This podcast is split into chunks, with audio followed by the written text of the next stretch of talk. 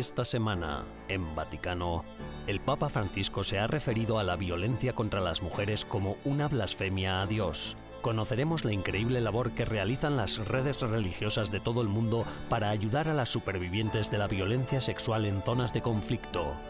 Con motivo del centenario del Departamento de Restauración, visitamos los museos vaticanos para contemplar la obra maestra Crucifijo de San Euticio, rescatada y restaurada de entre los escombros del terremoto que sacudió Umbría en 2016.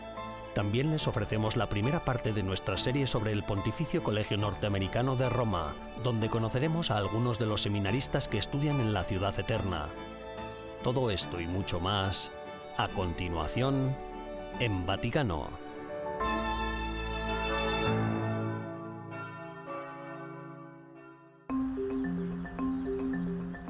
La Comisión de las Conferencias Episcopales de la Unión Europea tiene nuevo presidente. Monseñor Mariano Crociata fue elegido durante la asamblea plenaria celebrada en Roma. Italiano de 70 años, Monseñor Crociata sustituye al cardenal Jean-Claude Oleric, cuyo mandato de cinco años ha concluido. Crociata fue secretario general de la Conferencia Episcopal Italiana de 2008 a 2013.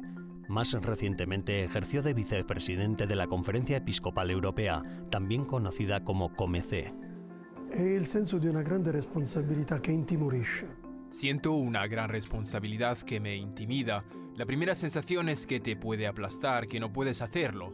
Sin embargo, la experiencia que he tenido a lo largo de los años como vicepresidente y luego el carácter colegiado de gran colaboración, el apoyo de la Secretaría General compuesta por gente muy experimentada, me ha permitido afrontarlo, emprender con confianza. Eso, junto con la posibilidad de trabajar en equipo, es lo que he experimentado estos días. Possibilità di lavorare bene insieme. Al final de la asamblea, el secretario general de la COMECE, el padre Manuel Barrios Prieto, habló de los retos que se plantean a los obispos europeos en el futuro.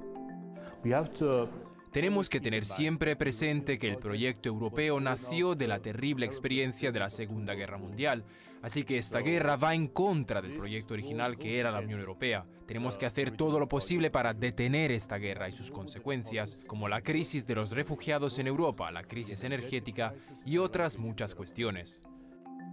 Durante la Asamblea General, los obispos europeos también se reunieron con el Papa Francisco. El Santo Padre pidió un compromiso cohesionado en favor de la coexistencia pacífica, subrayando que la guerra no puede considerarse una solución a los conflictos.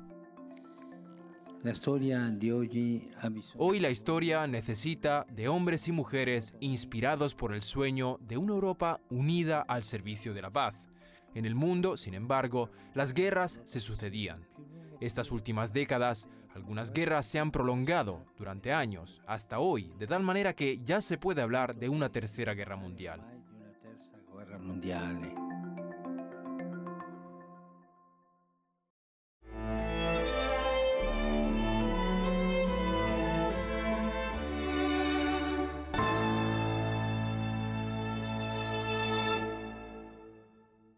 Un segno profetico ed un unicum storico. El lunes 27 de marzo, en la sede de Radio Vaticana, se presentó la misión Space Ateles.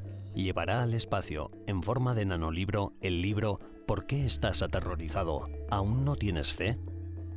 El libro recoge las palabras y las imágenes más importantes del Santo Padre del 27 de marzo de 2020, cuando, en plena pandemia, el Papa Francisco, solo, bajo la lluvia, en la oscuridad de aquella tarde, se encontraba en la plaza de San Pedro para rezar por toda la humanidad golpeada por el COVID.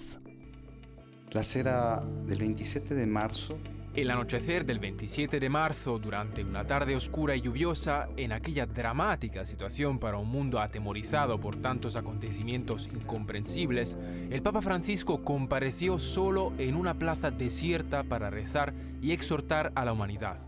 Era la Statio Orbis, y sin duda lo fue. e lo stata davvero. El 20 de junio de 2023, desde la plataforma de lanzamiento de Vandenberg, en California, a bordo de un cohete construido por la Universidad Politécnica de Turín y operado por la Agencia Espacial Italiana, entrará en órbita un nanolibro de 2 milímetros cuadrados realizado por el Consejo Nacional de Investigación de Italia, portador de un mensaje de esperanza y paz. La iniciativa, promovida por el Dicasterio para la Comunicación de la Santa Sede, rememora el mensaje del Papa durante aquella Statio Orbis en la Plaza de San Pedro el 27 de marzo de 2020. Un bel giorno, passata la pandemia, ci viene Cuando terminó la pandemia, el padre Luca Peyron y Monseñor Ruiz nos pidieron que encontráramos la manera de poner en órbita, en lo más alto, la palabra del Santo Padre y presentar al universo ese momento tan extraordinario. Queríamos hacerlo de la manera que mejor conjugara la tecnología con la fe. Però abbiamo voluto farlo in una maniera che potesse mettere insieme al meglio tecnologia e fede. El miércoles 29 de mayo, al final de la audiencia general, el Papa Francisco bendecirá el satélite y el nanolibro antes de que sean trasladados para las últimas verificaciones previas al lanzamiento.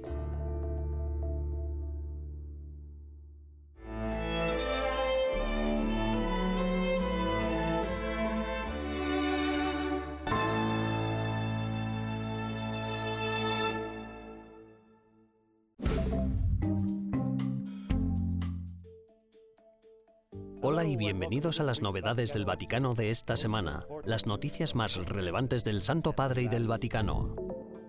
Claudio Cugirotti, prefecto del Dicasterio para las Iglesias Orientales, ha hecho un llamamiento a los católicos de todo el mundo para que participen en la colecta por los cristianos de Tierra Santa. Ha recordado los 12 años de guerra continua en Siria y los recientes y graves terremotos que han causado la muerte de tantas personas, así como a las miles que se han quedado sin hogar en la región. Os pido de todo corazón que la colecta del Viernes Santo sea generosa, escribe Guerotti en su llamamiento, prometiendo que la Iglesia Universal seguirá apoyando a las personas necesitadas. Las Naciones Unidas elaborarán el documento final de la Conferencia sobre el Agua. El arzobispo Gabriele Caccia, observador permanente de la Santa Sede ante las Naciones Unidas, reiteró el llamamiento del Papa Francisco al uso racional del agua. Una evaluación de seguridad publicó un informe en el que se advierte de que el mundo está lejos de conseguir agua limpia para todos. Esto es especialmente notable en Somalia, que sufre la peor sequía de los últimos 40 años y donde se calcula que en los próximos meses morirán 135 personas al día por causas relacionadas con la sequía. El Papa Francisco ha aceptado la renuncia del obispo Franz Joseph Bode al frente de la diócesis de Osnabrück, situada al noroeste de Alemania. Bode era el vicepresidente de la conferencia episcopal del país y uno de los cuatro principales organizadores de la vía sinodal. El obispo admitió haber cometido errores al tratar los casos de abusos. El Papa Francisco ha vuelto a afirmar que la inteligencia artificial podría ser beneficiosa, pero advierte, no podemos permitir que los algoritmos limiten o condicionen el respeto a la dignidad humana o que excluyan la compasión, la misericordia, el perdón y, sobre todo, la esperanza de que las personas sean capaces de cambiar. OpenAI, la startup que creó ChatGPT, está arrasando con su éxito mundial y ya ejerce de catalizador a la hora de replantear la relación del público con las tecnologías emergentes. La Semana Santa es el punto culminante del calendario litúrgico. El Papa Francisco celebrará la misa crismal del Jueves Santo en la Plaza de San Pedro. El Viernes Santo, por la tarde, se celebrará la liturgia de la Pasión del Señor en la Basílica de San Pedro y, por la noche, en el Coliseo de Roma, el Santo Padre dirigirá el Vía Crucis. La vigilia pascual se celebrará el sábado por la noche en la Basílica de San Pedro. El domingo, mañana de Pascua, se celebrará la misa en la Plaza de San Pedro seguida de la bendición Urbi et Orbi del Papa junto con su mensaje para el mundo. Gracias por acompañarnos, les ha informado Benjamin Crockett para EWTN Vaticano.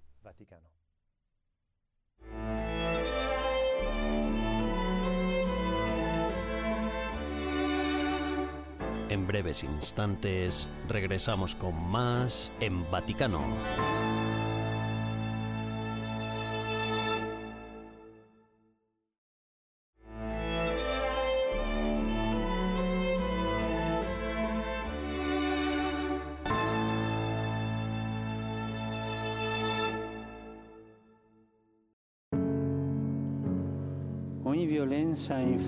Alla donna è una profanazione di Dio nato da donna. Dal corpo di una donna è arrivata la salvezza per l'umanità. We all know very sadly that Todos sabemos, tristemente, que la violencia sexual ha sido una característica común de los conflictos bélicos durante toda la historia de la humanidad. Y aunque esperábamos que en el siglo XXI se redujeran los casos de violencia sexual en los conflictos, no ha sido así.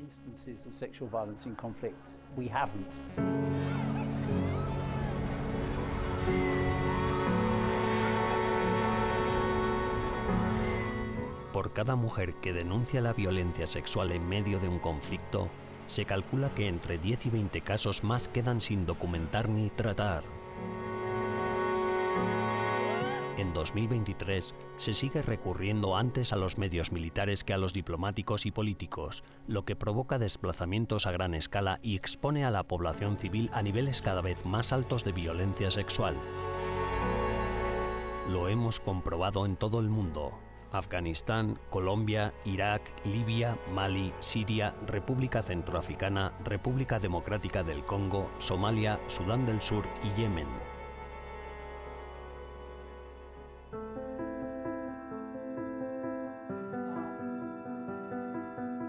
Roma, la Embajada Británica ante la Santa Sede y la Unión Mundial de Organizaciones Femeninas Católicas organizaron una mesa redonda para concienciar sobre la violencia sexual como arma de guerra.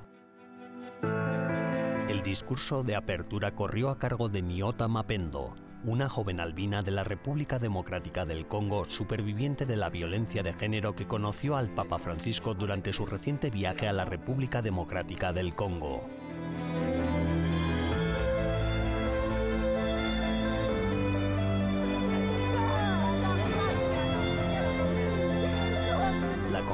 Puso de relieve la necesidad de una respuesta mundial más contundente a este horrendo crimen, así como el crucial papel que desempeñan las redes religiosas en el apoyo a las supervivientes.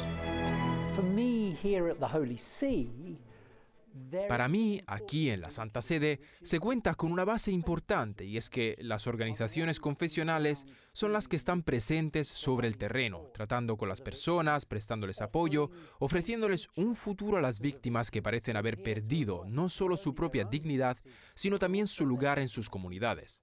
Así pues, lo que queríamos hacer hoy con esta conferencia era reunir a los gobiernos que tratan de abordar esta cuestión y de poner fin al problema a nivel estratégico con las personas que se ocupan de las víctimas de los conflictos in situ.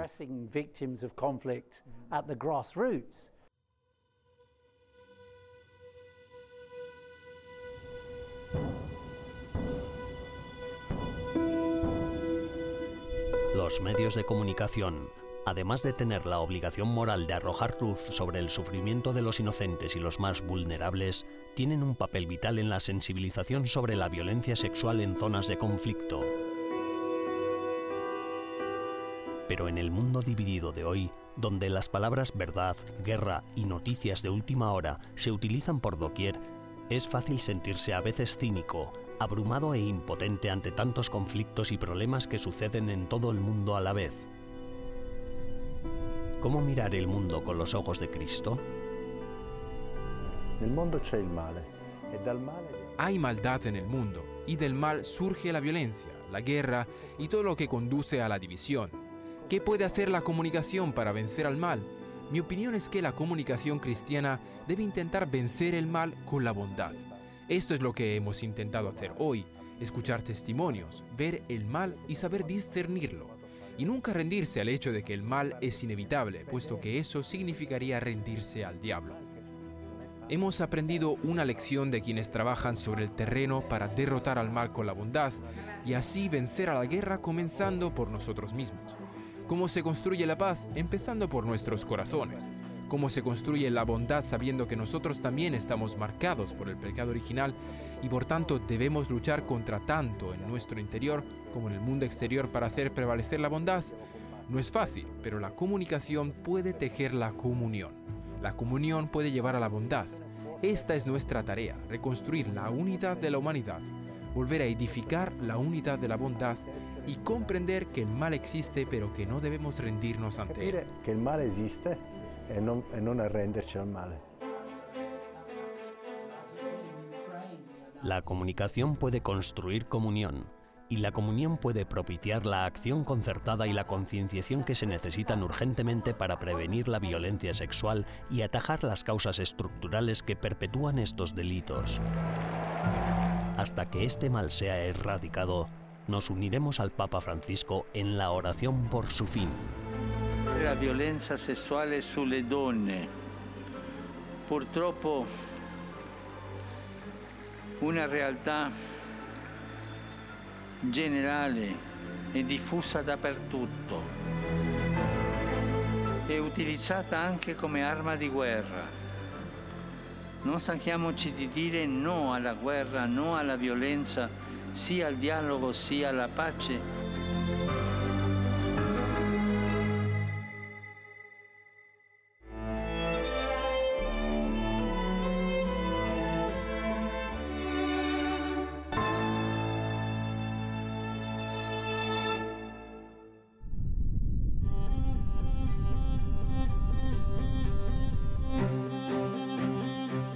Tierra parecía no querer dejar de temblar. Estas fueron las palabras que resonaron en la región italiana de Umbría en 2016 cuando un terremoto de magnitud 6,5 sembró la muerte, el miedo y la destrucción. De los escombros de un campanario derrumbado de la antigua iglesia benedictina de San Eutizio se recuperó un crucifijo. Del imponente crucifijo que dominaba el espacio sobre el altar de la capilla quedaban 30 fragmentos. Era la obra maestra pintada por Nicolás de Ulises de Siena en 1472. Un equipo de los museos vaticanos comenzó el cuidadoso proceso de restauración en 2018 y ahora, en la primavera de 2023, el crucifijo de San Eutizio está finalmente listo para ser exhibido en exposición. La exposición coincide con el centenario del Departamento de Restauración de los Museos Vaticanos. El director de la oficina de EWTN Vaticano, Andreas Tonhauser, visitó los museos vaticanos para conocer más de cerca cómo surgió este proyecto y qué se necesita para restaurar una obra de arte antigua. Estamos en Roma, en el interior de los museos vaticanos, en una sala de exposiciones, y conmigo está la doctora Bárbara Yacta, directora de los museos vaticanos. Vemos aquí, al fondo, entre millones de obras de arte de los museos vaticanos, una cruz. ¿Por qué han decidido hacer una exposición sobre esta cruz? ¿Qué la hace tan especial? Esta es la cruz de San Euticio, que es muy especial por muchas, muchas razones. Es una cruz que quedó totalmente destruida durante el terremoto de 2016 en la región de Umbria, en la Valnerina, que es un pequeño valle cerca de Spoleto, entre Spoleto y Perugia.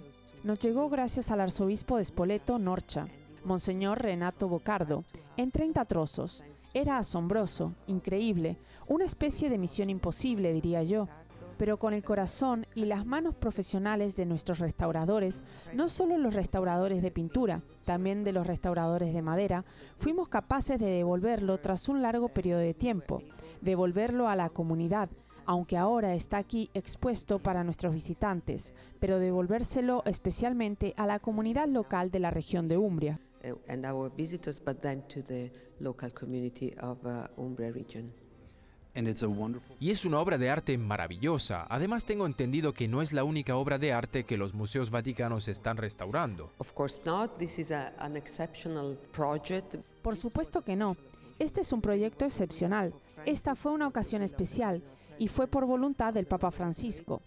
El cardenal presidente de la gobernación quiso ofrecer un signo a la gente y al territorio que había sido totalmente destruido durante el terremoto del 2016. Y la cruz también es un signo. La elegimos como símbolo de reconstrucción precisamente por lo destruida que había quedado, como un símbolo de esperanza en lo que los corazones y las manos pueden hacer.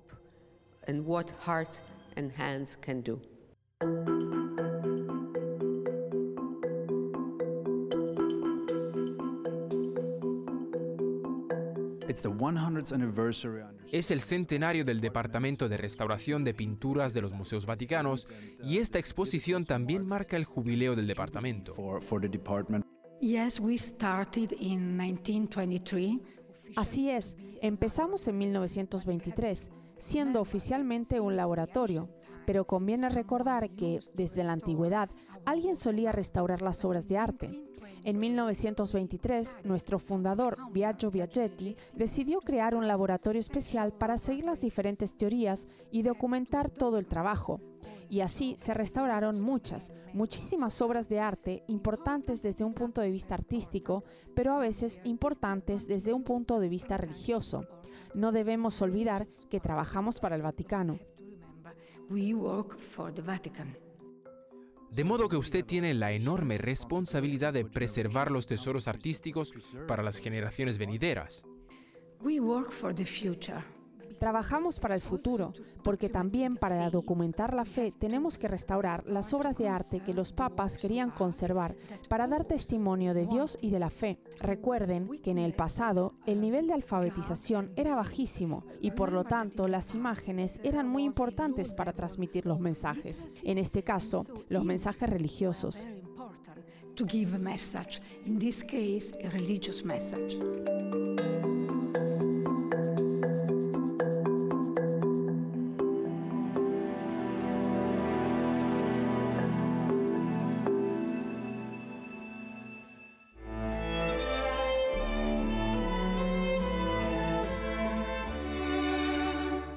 Tras una breve pausa, regresamos con más en Vaticano.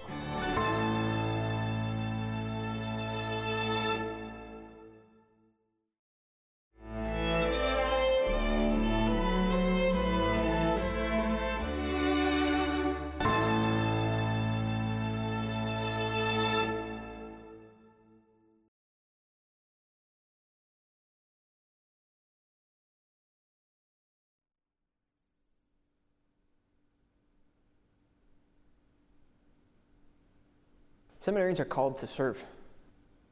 We're called to serve the people of God in a, in a special way within the body of Christ. Um, we're meant to have that encounter with Christ and then be sent. Uh, but sent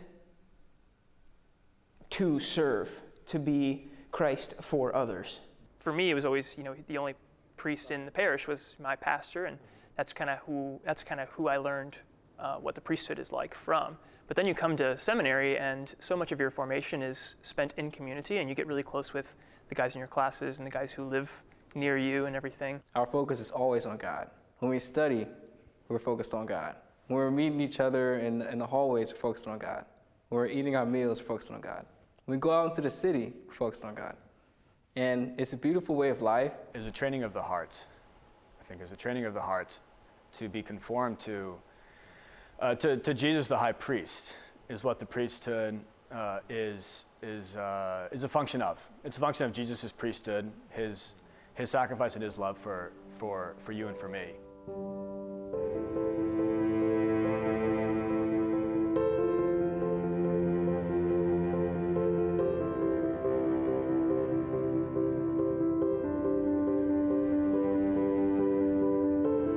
The priest is configuring himself in a relationship with Jesus Christ.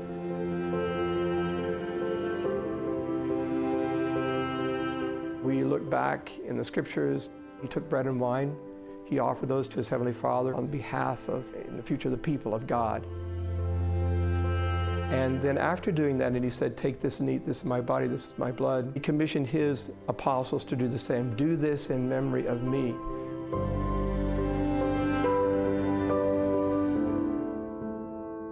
One of the other important elements that happened on that night was that he washed his disciples' feet. And uh, that action also, he says, and you must do this, you must serve the people of God. That is very much a part of what we're doing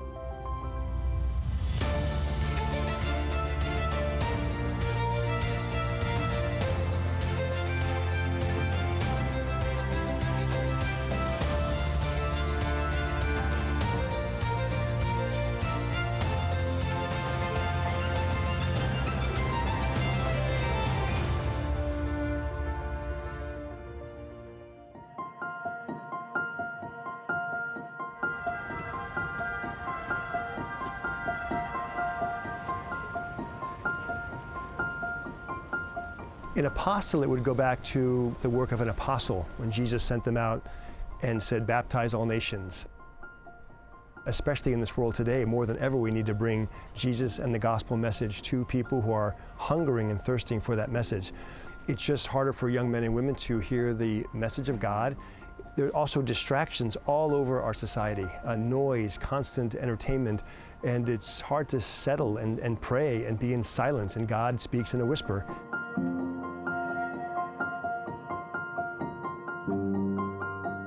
Despite the challenges our society faces back home and throughout the world, these men had left space for God to call them, to let His voice come through, to touch their hearts, and to say yes to that call.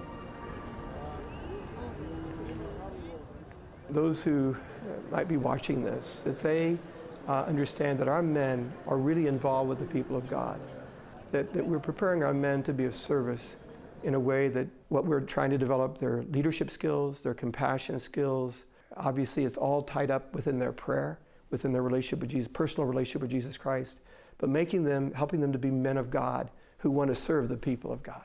The people of God deserve, I would say, not just want, not just need, they deserve holy, prayerful, generous, and joyful priest to serve them. The people want someone who, as John Paul II wrote in Pastores Dabo Vobis, a man who is a bridge and not an obstacle to Jesus Christ. They want to be able to engage their priest in a way that they say, He's our priest, He's our Father.